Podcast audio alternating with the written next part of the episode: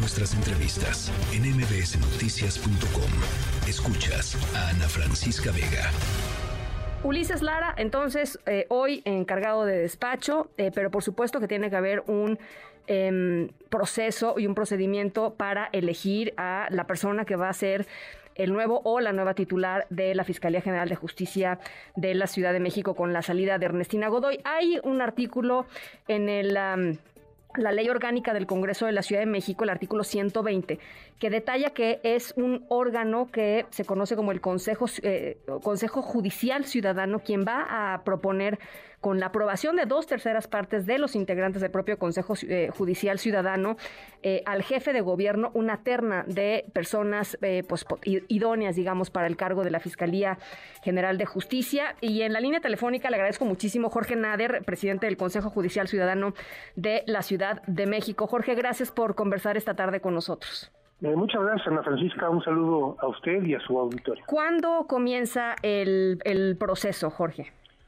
Eh, bueno, el Consejo Judicial Ciudadano está en espera de que el Congreso de la Ciudad de México le notifique formalmente la decisión tomada el día de ayer en la votación para que proceda a reiniciar sus funciones y, como bien se comenta, a que eventualmente pueda proponer, con una aprobación de dos terceras partes, al jefe de gobierno una terna de candidatos para que se someta al Congreso la designación de la nueva persona titular de la Fiscalía de la Ciudad de México. ¿Cuántas personas componen el Consejo Judicial Ciudadano? Eso es un, eh, el, digamos, una de las cosas importantes para cada uno de los integrantes es que sean eh, totalmente eh, apolíticos, ¿no? Que no respondan, digamos, a, ninguna fuerza política. Eso es importante. es, correcto. es correcto. los consejeros ciudadanos somos 11 Fuimos electos por el Congreso de la Ciudad de México, todos por unanimidad todas las fuerzas políticas representadas ahí, y bueno, pues está compuesto por profesionistas, en su mayoría abogados, como lo señala la ley, pero también tenemos psicólogos, eh, eh, especialistas en economía, en fin, es un grupo de ciudadanos, somos un grupo de ciudadanos que participamos en esto de manera honorífica y temporal, única y exclusivamente para este cometido. ¿Cuáles son los criterios que, digamos, que tienen que tener ustedes en, mente eh, para hacer este trabajo que debe ser pues muy complicado? O sea, la presentación de ternas para la Fiscalía General de Justicia de la Ciudad de México no es cualquier cosa, Jorge. Sí, en efecto es un cometido muy complejo. Eh, hay una serie de requisitos establecidos en las leyes que nosotros tendremos que evaluar con respecto a cualquier persona que en su momento se inscriba en el procedimiento para ser considerado. Por ejemplo, tiene que ser mexicano, más de 35 años de edad, debe de tener la cédula de licenciado en Derecho con una experiencia mínima de 5 años, no tener una sentencia por delito doloso.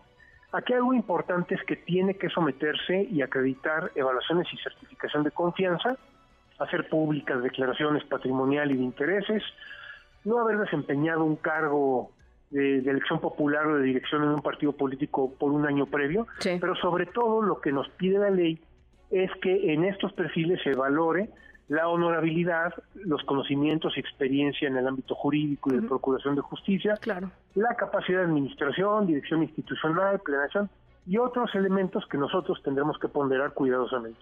Em, va, va a ser complicado eh, que la persona, digamos que, que las ternas estén lo suficientemente equilibradas como para que convenzan a este Congreso polarizado. Pues nosotros vamos a buscar a los mejores perfiles. Lo que nos toca como ciudadanos independientes es buscar a los mejores perfiles, sin filias ni fobias, sin colores partidistas, a quienes nosotros consideremos que representan de mejor manera las cualidades que se necesitan para ocupar un cargo de la importante función de la que estamos hablando y que sean las autoridades políticas las que tomen el, derrotero político, ¿no? El jefe de gobierno y en última instancia el Congreso de la Ciudad de México. Nosotros nos vamos a concentrar a buscar a los mejores perfiles.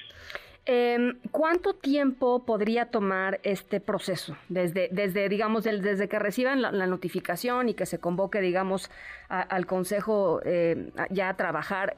¿Cuánto tiempo les va a tomar, Jorge? No tenemos eh, previsto un tiempo, no tenemos eh, establecido en la normatividad ningún plazo perentorio para cumplir con este cometido, eh, como si lo tuvimos, por ejemplo, para la evaluación de la licenciada Godoy.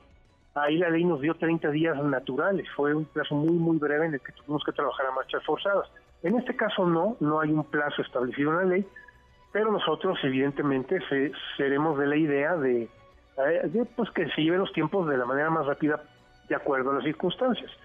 Tendremos que ver cuántos se inscriben en el procedimiento y cómo vamos a ir a desahogar eh, todos estos procesos de evaluación que además deben de ser públicos y deben de ser abiertos.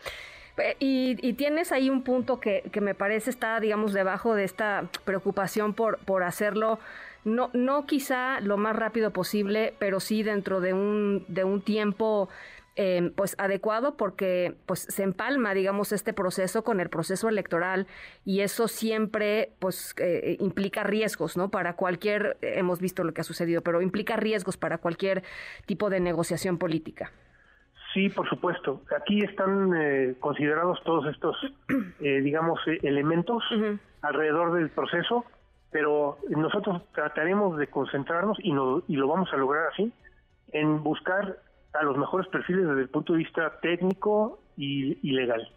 Por ahí hay em, declaraciones, columnas, etcétera, diciendo hay conflictos de interés en el Consejo Ciudadano. ¿Qué, qué, responder a eso? Bueno, hay puntos de vista. El Consejo Judicial Ciudadano ha sido atacado desde el principio, ha sido presionado por grupos de interés. Los integrantes fuimos electos por unanimidad de todas las fuerzas políticas eh, nuestras actuaciones han sido públicas y están disponibles para cualquier interesado. Desde luego respetamos mucho los distintos puntos de vista, tanto los que se han manifestado en contra como también los que se han manifestado a favor. Y a nosotros lo que nos toca es continuar eh, cumpliendo nuestra función de manera pública, abierta, documentada y de frente a la sociedad. Eh, ahora, última pregunta, ya que lo, ya que lo, lo, mencionas de esta manera. Eh, cuando recientemente hemos visto, por ejemplo, en distintos procedimientos de designación de funcionarios públicos o de, sí, o de, personas que estén eh, encargadas de ciertas funciones públicas en instituciones, eh, que efectivamente uno puede ver, por ejemplo, em, las, eh, las calificaciones, los exámenes, las, las, digamos, todos los procesos que se vayan haciendo con ellos. ¿Se va a poder hacer también en este caso con, con la persona o las personas que estén en el, en el proceso de la terna? Sí, por supuesto. Nosotros vamos a transparentar absolutamente todo lo que hagamos. Desde el momento en que nos reunamos, todas nuestras sesiones van a ser públicas, transmitidas en redes de manera virtual, algunas las haremos presenciales, otras las haremos virtuales, y todo lo que se discuta, lo que se apruebe y lo que se vaya decidiendo va a ser de manera pública. Bueno, pues vamos a estar muy pendientes. Jorge, gracias por estos minutos y conforme vaya caminando el proceso, eh, ojalá podamos conversar de nueva cuenta. Con mucho gusto, así será. Muchísimas gracias. Muchas gracias, Ana Francisca. Un saludo. Gracias. Muy buen año, Jorge. Jorge Nader Curi, eh, presidente del Consejo Judicial Ciudadano de la Ciudad de México, por supuesto, uno de los abogados penalistas más reconocidos de, este país, em, fundador de Nader eh, Asociados, una, una, pues una asesoría, asesoría legal. Noticias.